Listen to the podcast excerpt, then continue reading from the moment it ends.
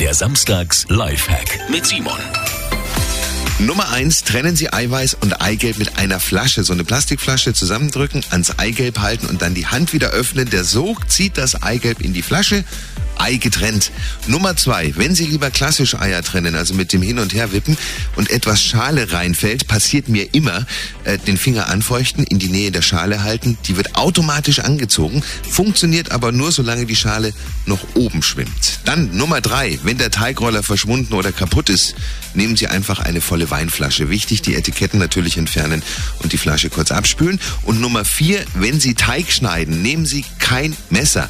Mit Zahnseide geht's viel einfacher und es gibt beim Schneiden viel glattere Kanten und Ergebnisse. Simon Samstags Lifehack, jede Woche gibt's einen neuen, auch immer noch mal zum Nachhören auf radioarabella.de.